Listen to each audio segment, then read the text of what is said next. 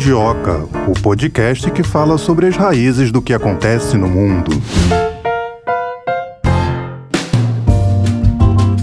Estou em Melina. Chegamos a mais uma sexta-feira aqui no Mundioca, mais um dia para falarmos sobre qual continente? Continente africano. Toda sexta-feira é dedicada aqui no Mundioca ao continente africano. E hoje nós vamos falar sobre qual país, hein? Hoje, Thay, a gente vai falar sobre a Somália. O Mundioca tem um carinho muito especial pela África e hoje é dia de falar sobre a Somália. No último domingo de novembro, 15 pessoas foram mortas num ataque do Al-Shabaab, que é um grupo extremistas, extremista que costuma atacar ali na Somália. As forças somalis invadiram o hotel Vila Rosa em Mogadíscio, Mogadíscio, a capital da Somália, onde extremistas islâmicos do grupo Al-Shabaab estavam escondidos depois de terem atacado o hotel nesse último domingo de novembro. Seis extremistas que atacaram morreram durante a operação. Um deles se suicidou e outros foram mortos pelas autoridades. Pelo menos oito civis e um membro das forças de segurança perderam perderam a vida durante os confrontos. O grupo Al-Shabaab reivindicou esse ataque ao hotel que fica ali nas proximidades da Vila Somália, o Palácio Presidencial. Um ataque bem sucedido perto da sede do governo federal é suscetível de incutir um medo profundo entre os residentes da capital costeira, que há muito é alvo de ataques de militantes. Os ataques de militantes extremistas são comuns em Mogadíscio e nas outras partes desse país da África. Esse ataque surge no meio meio de uma nova ofensiva de grande envergadura do governo somali contra o Al-Shabaab, que ainda controla grande parte do centro e também do sul do país. Combatentes é, extremistas leais ao grupo responderam matando líderes de clãs proeminentes num aparente esforço para dissuadir o apoio à ofensiva governamental e atacando lugares públicos frequentados por funcionários governamentais e outros funcionários de outros setores, né? Os hotéis e os restaurantes são frequentemente alvo tais como as bases militares para as tropas governamentais e as forças estrangeiras de manutenção da paz. O Al-Shabaab se opõe ao governo federal da Somália, que é apoiado por forças de manutenção da paz da União Africana e procura tomar o poder e aplicar uma versão rigorosa da lei islâmica Sharia. Os Estados Unidos descreveram esse grupo como uma das organizações mais mortíferas da Al-Qaeda e chegaram a promover dezenas de ataques aéreos contra o Al-Shabaab nos últimos anos. O Al-Shabaab também é apontado pelo governo da Somália como responsável pelo maior ataque registrado no país, uma explosão que provocou a morte de mais de 300 pessoas e deixou 400 feridos. Esse ataque que aconteceu na capital do país, em uma área bastante movimentada da cidade, considerado, portanto, o mais letal da história da Somália desde que o Al-Shabaab surgiu há cerca de 10 anos. O que, que querem os radicais islâmicos? Os Estados Unidos fizeram fizeram uma intervenção na Somália, mas o país continua vivendo um conflito que se estende por anos. Recentemente foram explodidos dois carros-bomba no Ministério da Educação, provocando a morte de mais de 100 pessoas. O presidente somaliano pediu ajuda internacional porque não tinha médicos para atender as vítimas. Como é que o governo somaliano está lidando com essas ações terroristas? O que quer esse grupo, afinal? A gente vai falar também um pouquinho sobre o que é esse grupo, o Al-Shabaab, que significa os rapazes. Vamos detalhar todos esses pontos que eu acabei de falar aqui para você. É esse ataque que aconteceu no dia 29 de outubro desse ano, esse ataque lá em frente ao Ministério da Educação da Somália. Além das mortes, prédios vizinhos também ficaram bastante danificados por conta desse ataque. Esse tipo de ataque é geralmente atribuído pelas autoridades somalis aos militantes jihadistas do Al-Shabaab, que atacam com frequência a capital e as principais cidades da Somália. Somália. Em setembro, por exemplo, no dia 18 de setembro, o exército dos Estados Unidos é, disse que matou 27 combatentes desse grupo que é ligado à Al-Qaeda através de um ataque aéreo que foi registrado na região de Hiran. Os Estados Unidos chegaram ao sexto bombardeio neste ano em território somali quando aconteceu esse episódio aí no dia 18 de setembro. Formação do Comando dos Estados Unidos para a África, o AFRICOM. As forças americanas informaram ainda que o exército do país, com seus aliados na Somália, lançou uma ofensiva contra o grupo terrorista. A ação foi justificada pelos constantes ataques dos combatentes do Al-Shabaab que entraram em confronto diversas vezes com as forças militares somalis perto da cidade de Bulobardi. Durante a maior operação ofensiva combinada em cinco anos, como a Africom definiu a operação, nenhum civil foi morto ou ferido, esclareceram as autoridades. Os Estados Unidos têm realizado ataques aéreos na Somália contra o Al-Shabaab há anos. O Al-Shabaab tem lutado contra o governo central da Somália por mais de uma década, no esforço para estabelecer seu próprio governo baseado em uma interpretação estrita da lei islâmica. Então vamos saber qual é a situação da Somália e também entender um pouco mais sobre esse grupo Al-Shabaab, trazendo aqui o nosso convidado do episódio de hoje. Luiz Cruz Aguilar, livre docente em segurança internacional da Unesp, campus Marília, e coordenador do grupo de estudos e pesquisa sobre conflitos internacionais. Seja bem-vindo aqui ao Mundioca, professor, tudo bem? Tudo bem. Obrigado pelo convite. Professor, vou começar pedindo para o senhor explicar para a gente qual é a atual situação da Somália. Bom, para a gente falar da situação da Somália hoje, a gente tem que ir um pouco mais além. Vamos bater lá na década de 90. Em 1991, a gente teve o fim de uma ditadura e alguns grupos armados que haviam surgido um pouco antes do fim da ditadura, ou seja, ainda durante a ditadura, como o Movimento Nacional Somali e o Congresso Somali Unido, eh, que surgiram em oposição ao, ao regime militar, eles estavam atuando no país. Quando cai o regime militar, a gente tem tanto esses grupos armados que existiam contra a ditadura, como também os clãs, porque a Somália, a estrutura social somali é baseada em clãs.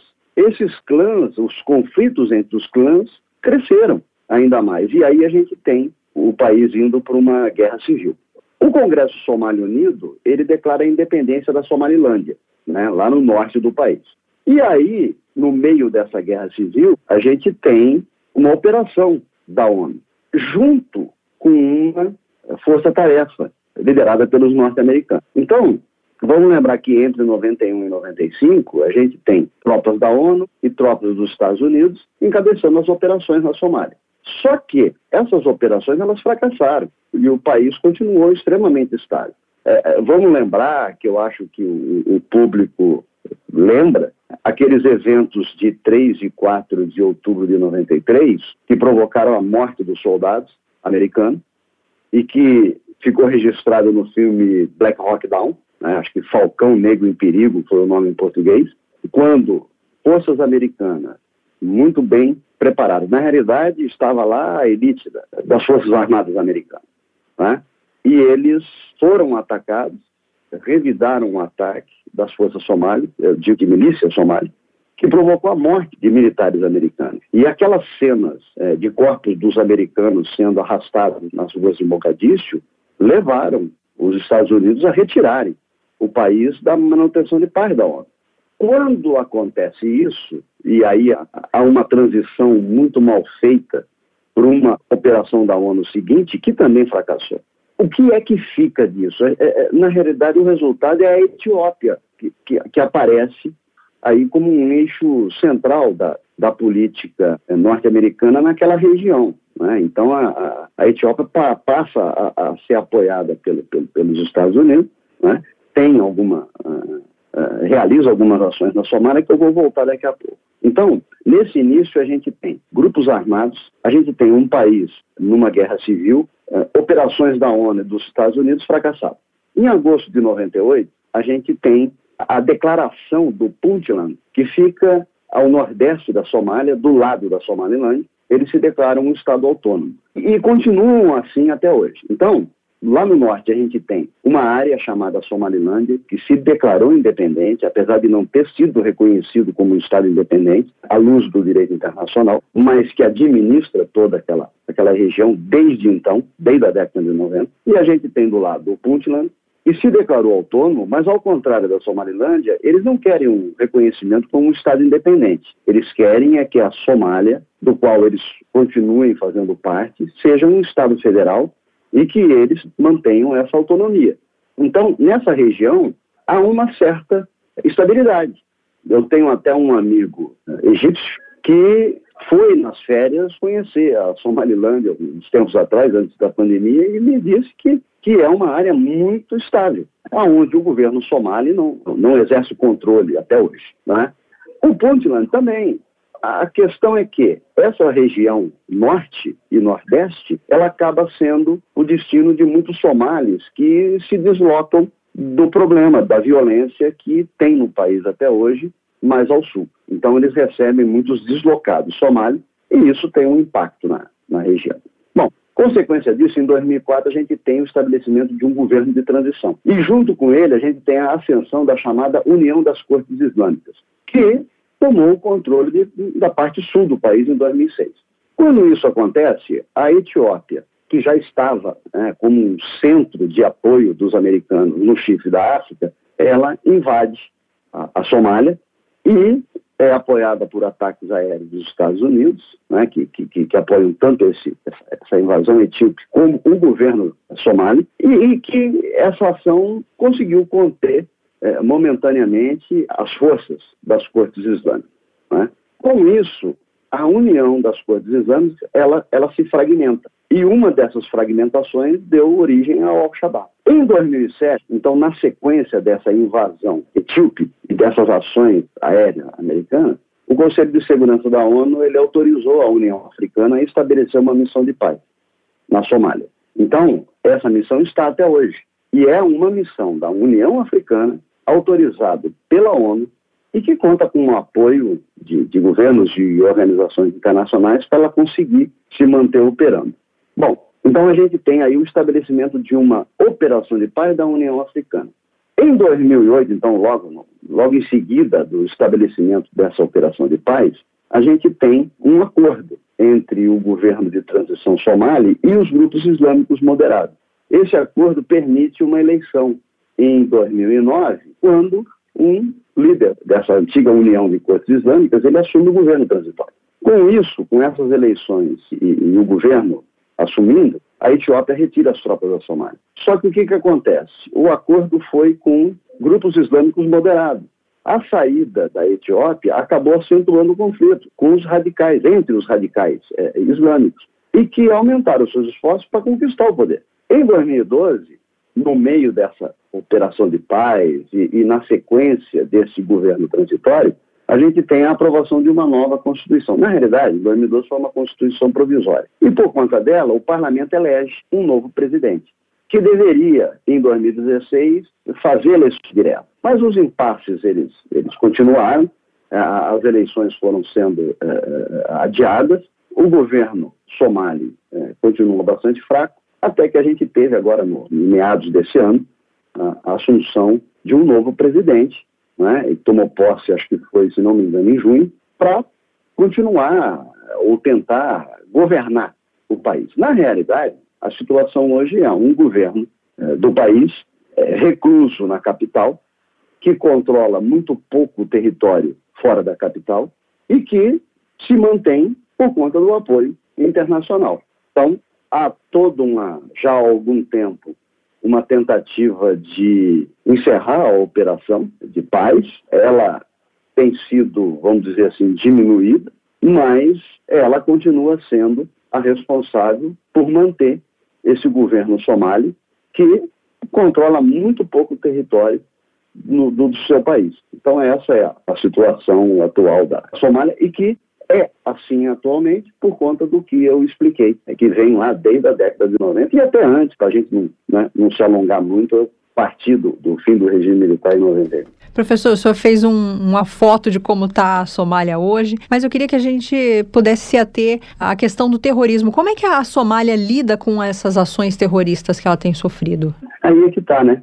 Há um investimento já há um bom tempo no treinamento das forças somalis para que elas possam é, lidar com a situação de segurança. Então, há programas é, financiados pelo, pelos americanos, financiados pela União Europeia, é, a própria Operação de Paz, entre um dos seus objetivos, é preparar as forças somalis para que ela, essas forças consigam é, lidar com as questões de segurança. Mas isso, ainda, na minha opinião, está muito longe de acontecer. Vamos lembrar também que é muito difícil é, lidar com, com grupos terroristas, em qualquer lugar do mundo.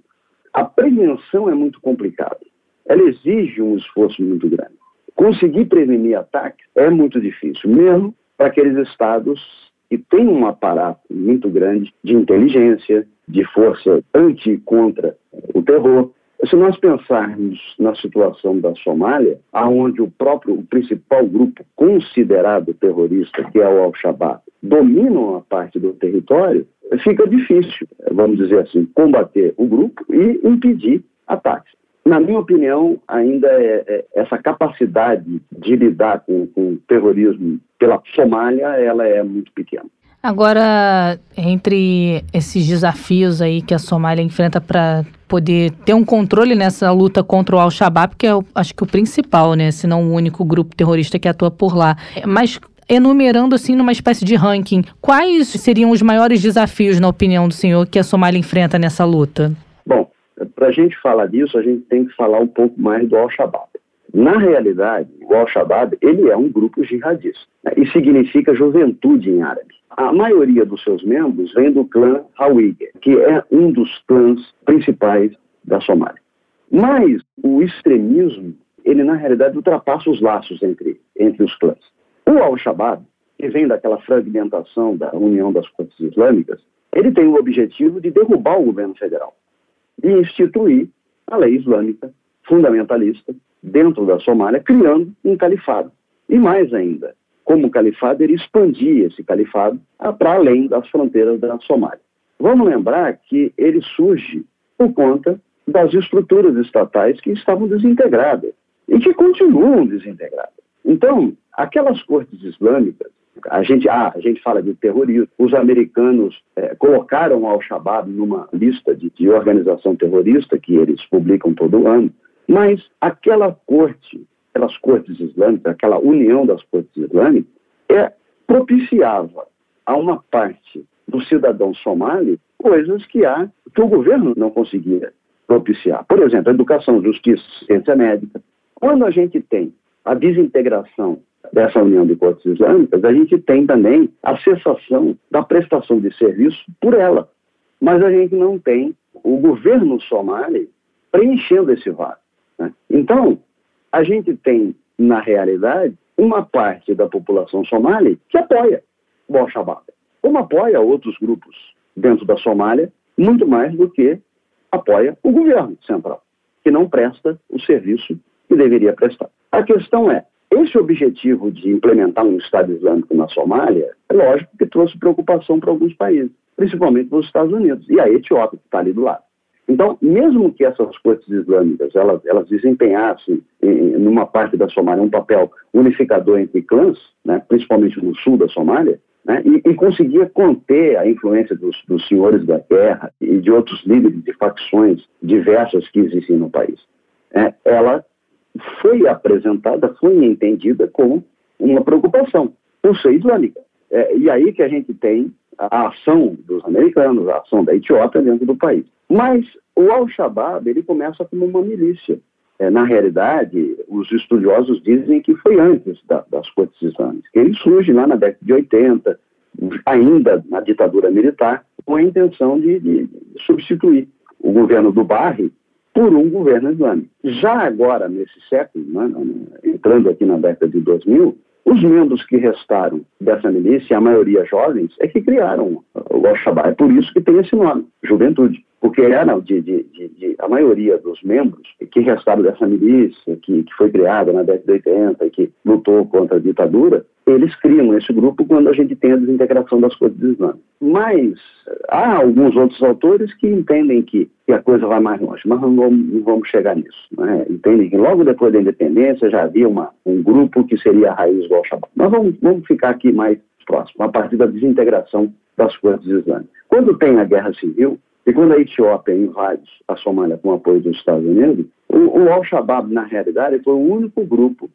armado que resistiu a esses ataques. E aí o que, que acontece? Como ele era mais fraco, ele adota táticas de guerrilha e cria campos de, de, de treinamento para os seus combatentes, adotou um sistema de tributação, então ele arrecada fundo nas áreas que ele, que ele domina. E, principalmente, o que, que o grupo faz? Ele se utiliza da hostilidade dos somalis em relação aos etíopes, né? mexe com o nacionalismo somali para conseguir militantes. Então, ele aumenta a capacidade de recrutamento. E aí ele cresce. Ao mesmo tempo, a invasão somar, etíope, ela empurra o grupo mais para o sul. E acabou fazendo, nessa, nesse contexto todo, que o Al-Shabaab, uma milícia pequena, sem muita importância e influência, acabasse se transformando no grupo armado mais poderoso e radical da Somália. E é assim até hoje. Quando a Etiópia retira suas tropas em 2017, o grupo, então, ele passa a intensificar suas ações contra o governo e contra os estrangeiros, porque aí a gente teve o quê? A entrada de tropas da União Africana na Somália. Então, o grupo que tinha o foco no governo, ele passa também a realizar ações contra essas forças estrangeiras. Com isso, com esse crescimento, ele também aumenta a capacidade de juntar é, militantes de fora da Somália. Então, o grupo hoje, ele tem membros que não são somálios, que são extremistas que se juntam ao grupo dentro dessa cruzada para estabelecer um califado. Quando esse grupo cresce, então em 2008, o que, que ele faz? Ele se alinha à Al-Qaeda. E quando ele se alinha à Al-Qaeda, ele acaba também obtendo recursos. Mas, ao mesmo tempo, a Al-Qaeda influencia o grupo. E aí, olha só a diferença. Com essa influência da Al-Qaeda, a ideologia do Al-Shabaab, ela aumenta, ela cresce.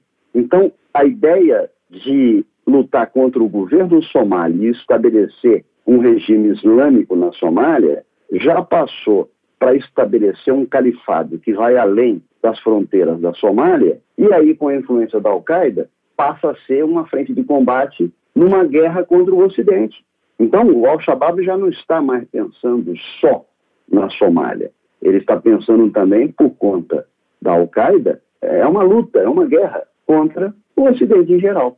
Se a gente pensar que logo depois ele estabelece uma aliança com a Al-Qaeda da Península Ibérica, que é do Iêmen. E aí ele aumenta uma capacidade, não com esse grupo do Iêmen, mas por conta da própria Al-Qaeda, ele aumenta sua capacidade de receber doações. Então, ele cobra taxas nas áreas sob seu controle, ele recebe financiamento, doações de exterior, de pessoas que são é, adeptas dessa, dessa luta, é, dessa ideologia, Há também o incentivo à pirataria e à cobrança de, de resgate, e com isso ele vai crescendo, e é por conta disso que ele consegue manter é, o controle de uma parte do território do sul da Somália.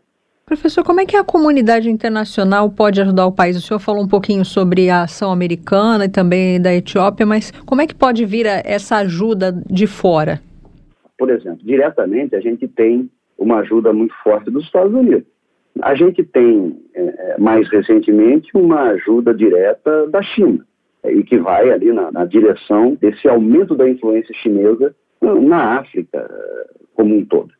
As agências internacionais, há um bom tempo, prestam assistência ao país, até por conta da necessidade da ajuda humanitária. Vamos lembrar que a própria primeira operação da ONU lá na década de 90, ela tinha um foco na assistência humanitária. Ela foi mal preparada, mal planejada e mal executada houve até um problema de entendimento do que seria essa ajuda humanitária e de como é que se faria para ajudar. E aí entrou a questão do uso da força, tudo que é uma, uma, uma questão mais, é, vamos dizer assim, mais complexa para a gente trabalhar. A ajuda, a tal da ajuda humanitária, ela está presente no, no país e instituições internacionais, agências da ONU trabalham nisso já há um bom tempo, no mínimo desde a década de 90.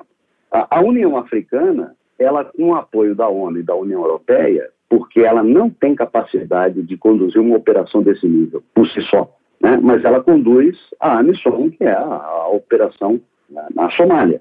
E que tem a missão principal de proteger o governo, de promover uma reconciliação e de apoiar a entrega da ajuda humanitária. Esse é o foco. Desde 2007, quando a operação foi criada, ela tem o foco de proteger o governo, como eu disse eh, eh, no início, o governo está lá e, controla a capital e uma pequena parte do país, mas só consegue fazer isso por conta da proteção que tem dessas forças internacionais né? e ajudar na entrega humanitária. Então, ela tenta trabalhar junto com o governo, auxiliando no combate a, a esses grupos, como no treinamento das tropas das forças somalis. Há uma força-tarefa combinada também de cerca de 2 mil militares que conduz operações nessa área, que inclui não só a Somália, como Djibouti, a Etiópia, Sudão, Eritreia, Seychelles, Quênia, na região ali do chifre da África. Essa operação, essa força-tarefa combinada, ela envolve tanto a assistência de curto prazo como capacitação, apoio humanitário, inclusive em programas na área da saúde. E a gente tem uma operação naval da União Europeia na Somália. Se eu não me engano, está lá desde 2002. Para quê? Para combater atividades ilícitas, principalmente a pirataria, e conseguir salvaguardar a liberdade de navegação naquela área, que é fundamental, que é uma área de muito trânsito de navios ligados ao comércio internacional. Então, a gente tem, essa, se a gente pensar na, na, na comunidade internacional, a gente tem tanto apoio direto, programas financiados por países específicos, como a gente tem um envolvimento de uma organização internacional africana, como a União Africana, como a gente tem um envolvimento da União Europeia, da ONU e de, vamos dizer assim, operações ad hoc, como a Força Tarefa Combinada, como a Força Naval Europeia, naquela região, tanto combatendo atividades ilícitas e grupos armados, como apoiando o governo somali e as forças somalis. Em relação aos países vizinhos, professor, Somália também recebe apoio ali dos países vizinhos? Bom, como eu falei, a Etiópia eu acho que ela é grande interessada em, em manter uma estabilidade na Somália. Então, o governo tradicionalmente recebe, recebeu o apoio da, da Etiópia, inclusive né, aquela invasão etíope é, foi para apoiar o governo de transição. Mas a gente tem também outros países africanos, por exemplo, Uganda, o Burundi, eles foram no início grandes contribuintes com tropa para essa operação da União Africana mas porque também são interessados na, na estabilidade da Somália. Né? Professor, o senhor falou sobre a questão da pirataria. Eu queria te perguntar se é um problema ali para a Somália. É, é um problema para a Somália e para todos que utilizam aquela via de navegação, né? Porque o problema da pirataria, ela está enraizada naquela área. E é uma forma de obter recursos, porque os piratas normalmente são ligados a algum grupo armado, a alguma milícia, a algum clã. Por conta da pirataria, na realidade, o que eles querem é, é o pagamento de, de resgate, e, e, esse resgate é uma parte, se não para alguns grupos, uma parte significativa dos recursos que o grupo tem para se manter. Né? Então, não é específico de um grupo que pratica pirataria. A pirataria é praticada por elementos de diversos grupos naquela região. Tanto é uma questão importante que há uma operação naval para combater pirataria, né? uma operação naval internacional para combater a pirataria naquela região e permitir ou diminuir a possibilidade dessa pirataria prejudicar o movimento marítimo naquela área e, por conseguinte, o comércio internacional. Agora, professor, fazendo uma análise aí sobre a atuação do comando dos Estados Unidos para a África, o senhor acredita que o Africom consegue mitigar essa ascensão terrorista na África de um modo geral? Olha, é, é, consegue, eu acredito que consegue, dificulta, vamos dizer assim, a, a ação terrorista, mas não impede. E em algumas situações acaba fazendo com que esses grupos até cresçam, porque a aviação aos Estados Unidos como o centro desse Ocidente que deve ser combatido dentro da ideologia extremista, acaba fazendo, né, lógico, junto com outros fatores, com a questão política, questão econômica, questão é, social, fazendo com que elementos, pessoas se juntem a essas organizações chamadas terroristas, até alguns por não terem qualquer perspectiva de futuro, vamos assim dizer, outras porque são ensinadas de uma maneira errada, ou seja, faz-se uma leitura errada do, do Corão, de modo a colocar na cabeça dessas pessoas que, que o Ocidente é um grande mal e que deve ser combatido. Então, a ação antiterrorista, ela por vezes acaba fazendo com que aumente a capacidade de recrutamento dessas instituições. Mas, com certeza, com todo o aparato norte-americano, o uso de tudo que eles têm para lidar com esses grupos, eu acredito que diminui sim, mas não impede, não impede a ação desses grupos.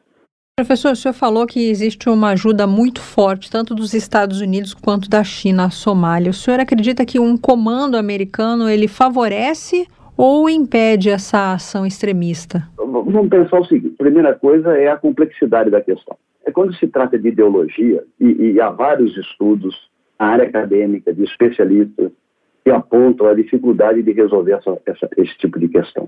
Sempre que a gente tem a ideologia como um dos fatores de conflitos, seja ele em guerras civis, seja ele é, nesse conflito praticado por grupos extremistas, há uma dificuldade maior de resolver a questão. O problema é que, embora a maioria, quando a gente fala de religião, por exemplo, a gente acredita que a religião ela implica ou sustenta uma visão de mundo determinado pela fé.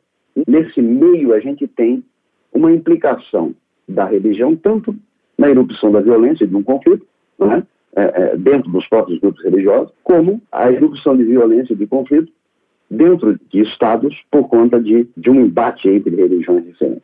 Se a gente pensar, né, e, e há uma série de estudos também relacionados com isso, com as contribuições religiosas ao conflito e à violência, que focam principalmente grupos armados, grupos considerados terroristas, como Al-Qaeda, o Estado Islâmico, Boko Haram, o Al-Shabaab e outros por aí. É, por quê? Porque esses grupos, normalmente, eles usam a religião como justificativa para suas atividades as suas atividades armadas e, e, e, por vezes assassinos, né?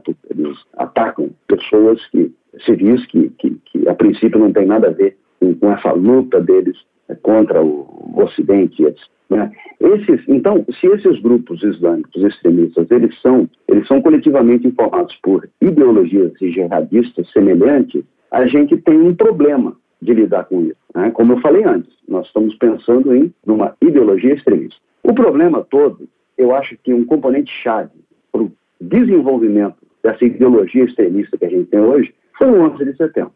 Primeiro que os ataques da Al-Qaeda nos Estados Unidos, eles indicaram para esses extremistas que é possível atacar até os Estados Unidos no território norte-americano, dentro dessa luta deles.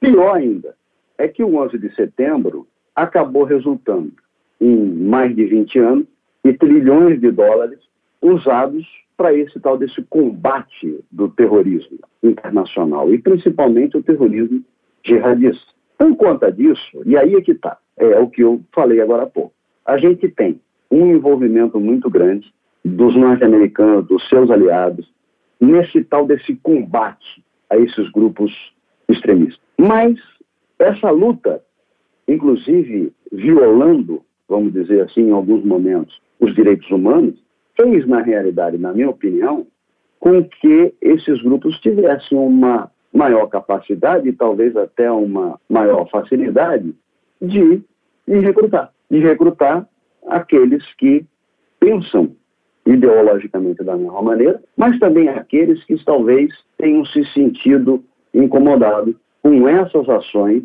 dos Estados Unidos, dos seus parceiros, usando a força e às vezes de maneira indiscriminada, afetando civis, e que acabou fazendo com que pessoas que talvez estivessem fora, longe desses grupos, acabassem se juntando a esses grupos extremistas. E com isso, a gente tem, vamos dizer assim, um ciclo que continua. Um ciclo onde a gente tem o extremismo agindo, onde a gente tem uma reação daqueles que estão dentro dessa luta eh, global contra o terrorismo, que alimenta ainda mais esses grupos que continuam agindo e um ciclo que, que, que não se acaba. No meio disso, a gente tem esse comando americano na África, que tenta lutar essa ascensão terrorista. Vale lembrar que as tropas dos Estados Unidos, elas retornam ao chifre da África logo depois daqueles dois atentados às embaixadas no Quênia e na Tanzânia, né, em 98. Que a gente tem aquele duplo ataque na embaixada americana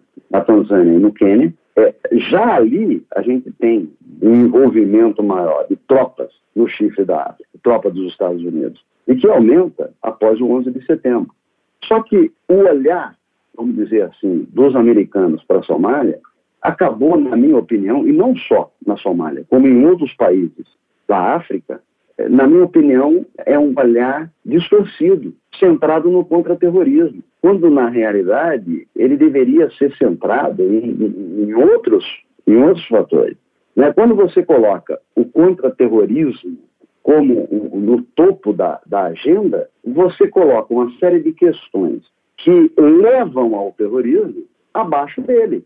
E, né, e que, na minha opinião, deveriam estar, assim, no topo da agenda. Até porque essas questões alimentam o terrorismo. Então, quando a gente tem um comando na África, que tem a missão principal de combater ameaças transnacionais e, e atores malignos, como eles mesmos apresentam, e que faz isso por meio de operações, é, treinamento, exercícios junto com forças africanas, programas de cooperação de segurança e assistência militar, né? a gente tem um foco muito grande no desenvolvimento militar. Os programas de capacitação desse, do AFRICOM, eles focam muito nas instituições de defesa.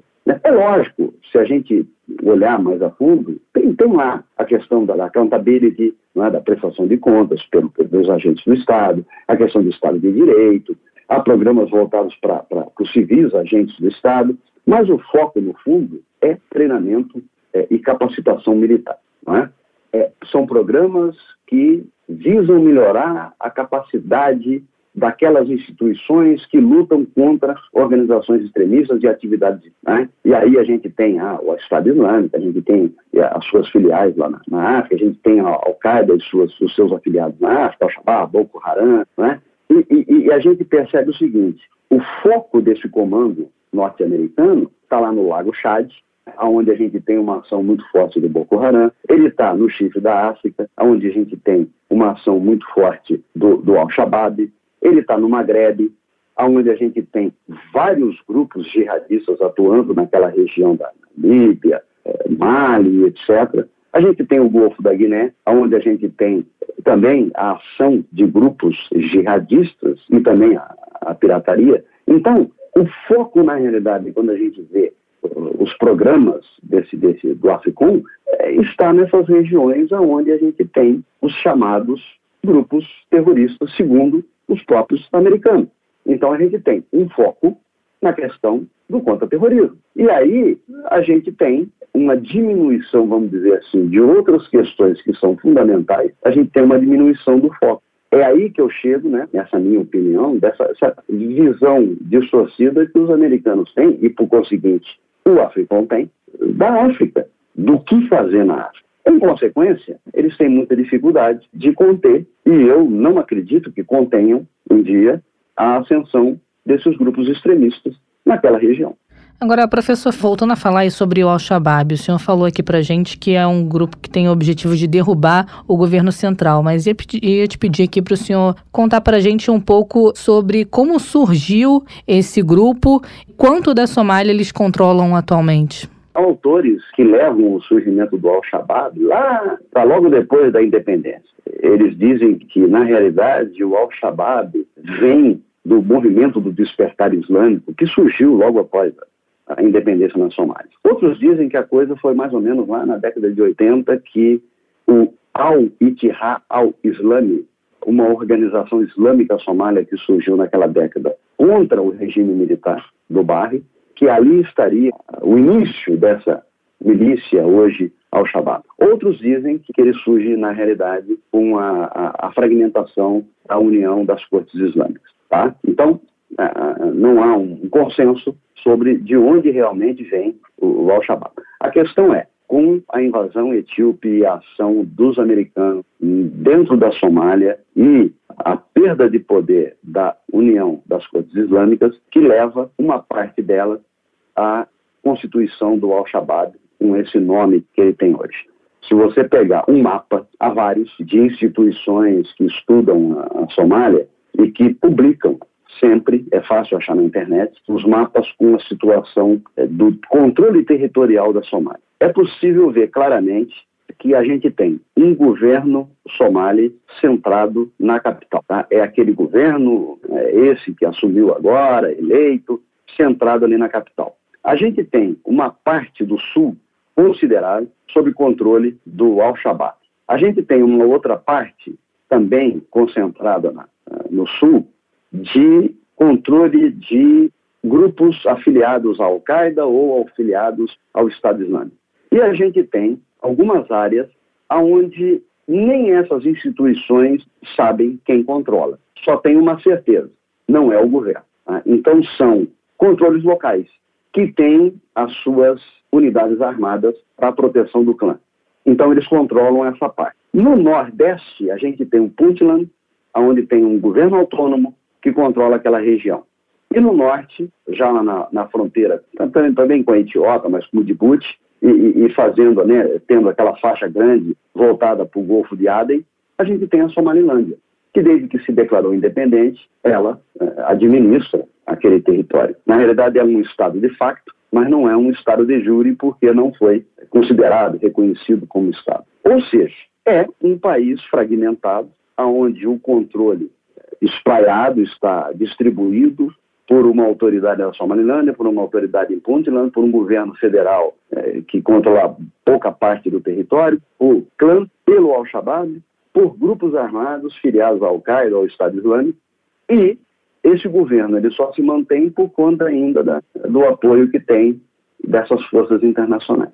Professor, eu queria que o senhor comentasse um pouquinho quais foram os ataques que o Al-Shabaab realizou que tiveram mais repercussão. Inclusive, tem, é interessante porque o Al-Shabaab, como a base dele, a área de controle dele está no sul, ele tem atuado é, nos estados vizinhos, né? É, inclusive praticando atentados no Quênia. Que eu me lembro, a gente teve um atentado em 2013 em Nairobi, e que naquela época foi o ataque terrorista mais mortal que o Quênia tinha é, sofrido nos últimos 15 anos. A gente teve um outro ataque no Quênia em 2015, aonde foi aquele ataque numa universidade, aonde o Al-Shabaab matou 141 pessoas nesse ataque a essa universidade também, no centro do Quênia. A gente teve, eu acho que o pior ataque terrorista foi aquele de 2017, se eu não me engano, em Mogadíscio, um ataque a, a bomba com um caminhão na capital da Somália. Acho que foram mais de 500 pessoas mortas e eu acho que 300 feridas, se eu não me engano, que foi o pior ataque do Al-Shabaab, reivindicado pelo menos pelo Al-Shabaab. Teve um ataque no Quênia, se eu não me engano, acho que agora, pouco antes da pandemia, foi 2019, também em Nairobi, na capital do Quênia, e que o Al-Shabaab assumiu a responsabilidade. Eu acho que foram mais ou menos 14 ou 15 pessoas, centenas de, de civis que, que estiveram envolvidos por esse ataque nesse hotel em Nairobi. Teve também um outro ataque durante a pandemia. Foram, na realidade, vários ataques na capital, com carros, bombas, um, ataque suicida, onde também foram quase 100, eh, se não me engano, pessoas mortas e várias outras feridas. Então, o, o Al-Shabaab, na realidade, ele ficou, acabou e é conhecido como um grupo que cujos ataques são são ataques que têm uma certa força, porque o número de pessoas mortas e feridas nesses ataques de peso que o grupo realiza são muito grandes. Agora, o senhor citou aí ataques no Quênia e na Etiópia. Dá para comparar a situação desses dois países com a situação da Somália? O Al-Shabaab também já controla grande parte desses países como controla na Somália? De jeito nenhum, é bem diferente. No Quênia, é, há essas ações do Al-Shabaab e a gente percebe que, na realidade, no Quênia ele não controla o território, como ele controla na Somália. Né? Ele realiza alguns ataques é, no país, mas sem o controle que ele tem de algumas partes de território como ele tem na Somália. Da mesma forma, a Etiópia, e vamos lembrar que a Etiópia tem uma grande fronteira com, com a Somália, vamos lembrar também que a fragmentação da, da, das cortes islâmicas, ela foi por conta da invasão é, etíope.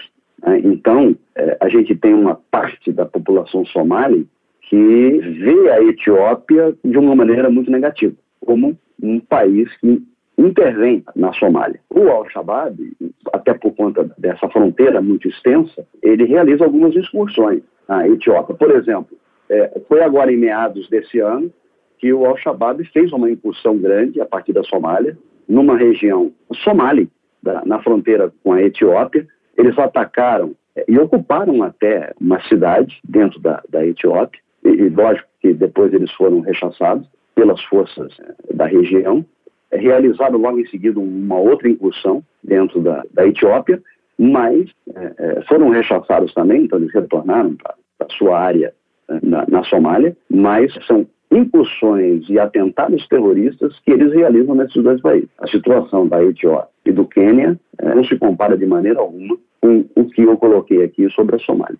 Professor Sérgio, alguns pesquisadores defendem que o discurso dos Estados Unidos de promover uma guerra global ao terror teria impactado a capacidade da Somália de impor a sua soberania. O senhor concorda com isso?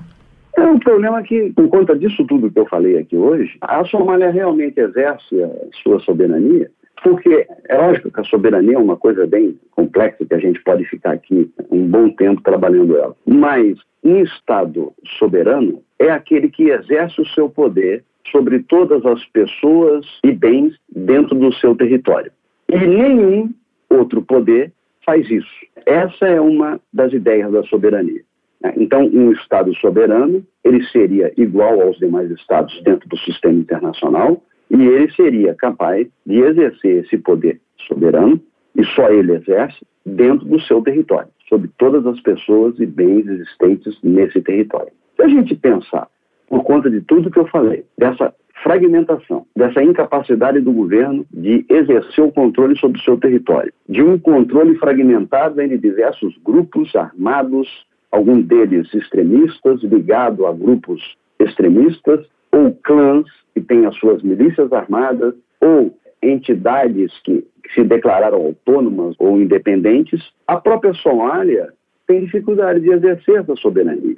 E aí não é uma questão dos americanos, é uma questão já de algumas décadas por conta dessa estrutura ou falta de estrutura existente no país que não permite o exercício pleno da soberania. Agora, tem uma coisa. A questão é, e aí não vamos pensar exatamente no impacto, vamos dizer assim, do envolvimento dos Estados Unidos. Mas vamos, a gente tem que entender que a Somália, é, é, é interessante, né, que a Somália é homogênea, étnica, cultural, religiosa, linguisticamente. É um dos poucos países africanos que tem essa característica. Mas é uma sociedade composta por diversos clãs, e aí, quando você tem uma sociedade baseada nos clãs, a gente tem uma fluidez muito grande de liderança. Por quê? Porque, na realidade, esses clãs eles são o centro político e social da vida somália. Desde muito antes da nominação europeia. Desde muito antes da Somália se tornar Somália como um país independente.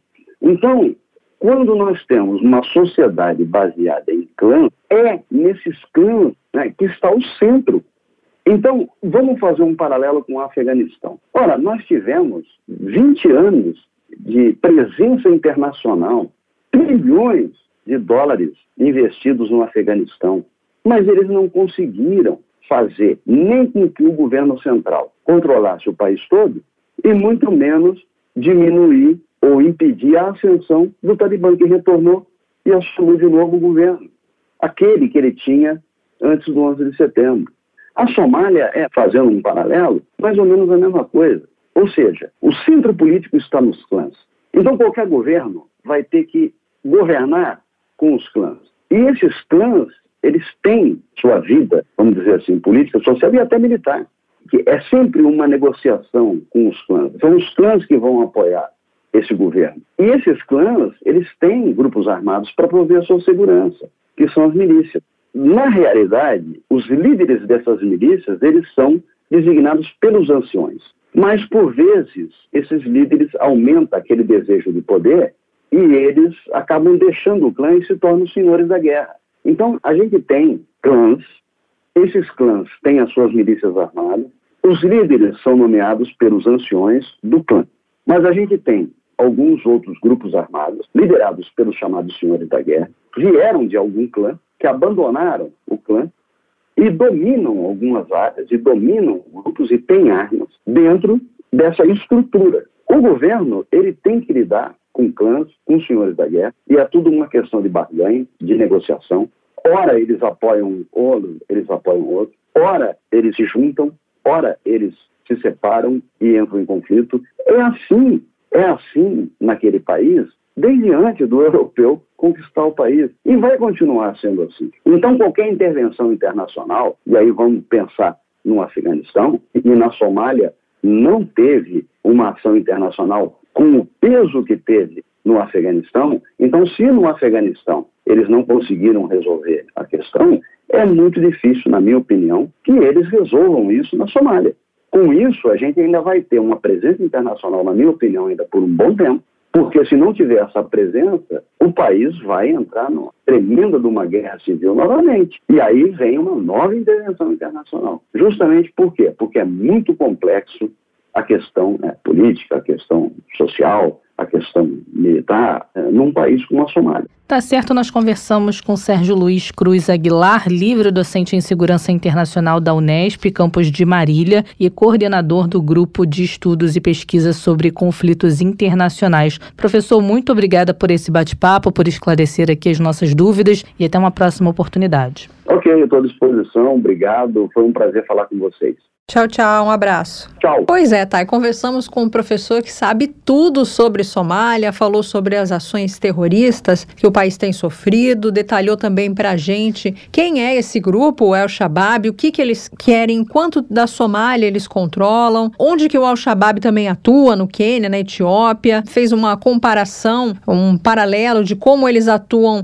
na Somália como eles atuam também nos países vizinhos, de quem eles recebem apoio, falou sobre a intervenção, sobre a ajuda americana e também sobre a ajuda chinesa no país. É, e sobre essa ajuda americana, alguns ativistas de direitos humanos já chegaram a acusar o Washington de ocultar as operações na Somália, potencialmente minando a responsabilidade por incidentes envolvendo mortes de civis, informação divulgada aí pela Al Jazeera. E lá na Somália já tem cerca de 500 soldados norte-americanos, isso porque em maio desse ano, o presidente dos Estados Unidos, o Joe Biden, autorizou o reenvio desse efetivo à Somália. Antes disso, havia uma decisão aí do ex-presidente Donald Trump que havia determinado a retirada de tropas do território somali e enquanto lá havia um efetivo de cerca de 700 soldados dos Estados Unidos, aí o Donald Trump havia então autorizado essa retirada e agora esse ano o Joe Biden autorizando o reenvio desses soldados lá à Somália para tentar conter a situação por lá, né? É, tá, e vamos falar um pouquinho sobre quem é o líder do Al-Shabaab, esse grupo, né, que significa a juventude. Por anos a fio foi Ahmed Abdin Godani quem liderou o grupo, também conhecido como Mukhtar Abdul Zabir. Ele era originário da região separatista da Somalilândia, ao norte do país. Godani, uma figura reclusa que era amante de poesia e assumiu o comando do grupo, foi morto em 2014 num ataque aéreo americano, assim como o antecessor dele, Moalim Aden Hashi Airo, que foi morto em 2008. Ahmad Umar, que também é conhecido como Abdu Abdai Abaidá e teria cerca de 40 anos, é apontado como um dos cabeças da organização. Em 2014, ele foi indicado por unanimidade entre os comandantes para liderar o Al-Shabaab. É, esses ataques promovidos pelo Al-Shabaab na Somália têm rendido também protestos da população. Nós falamos aqui no início do episódio do ataque considerado mais letal da história do país. E logo depois desse ataque que provocou a morte de mais de 300 pessoas, somalis foram às ruas para protestar contra estar contra o grupo e também para pedir doação de sangue. Lembrando, a gente falou aqui no episódio, né, que além da Somália, o Al-Shabaab também atua em outros outros países e também com ataques, a gente pode chamar de significativos, né, de grande repercussão internacional registrados aí no Quênia, como falamos aqui com o nosso convidado, e também na Etiópia. Uma coisa muito eh, que me impactou muito ao ler essas notícias foi que o governo da Somália teve uma época que não tinha nem médicos para socorrer essas pessoas que eram alvo desses ataques. É, eu fico aqui pensando, além dessa questão da perda de vidas, também como que o país lida para poder se reconstruir, né? Porque esses ataques provocam também destruição em prédios, em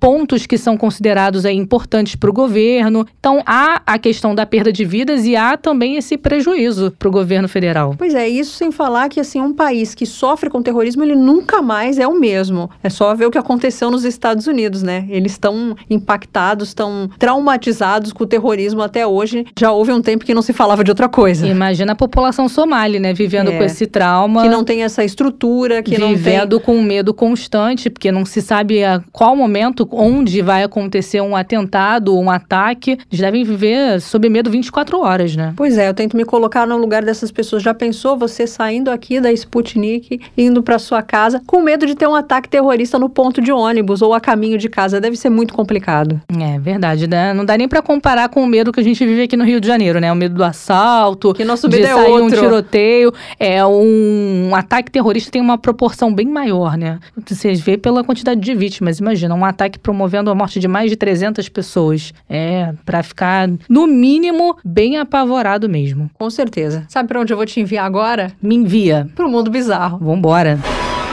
Mundo Bizarro. Olha, Melina, um garoto de 15 anos decidiu introduzir um cabo USB, rapaz, no pênis, para, segundo ele, medir seu interior. Mas o USB serve para medir alguma coisa? Que eu saiba, USB, né? Isso aí foi uma desculpa. Não, Eu confundi com pendrive. Eu ia falar, o USB serve para você guardar arquivos, né? Mas isso é o pendrive. O cabo USB você conecta alguma coisa ao computador, enfim, ou então a um carregador de telefone, não para medir, né? Eu nunca vi ninguém usar um cabo USB para medir alguma coisa, mas enfim.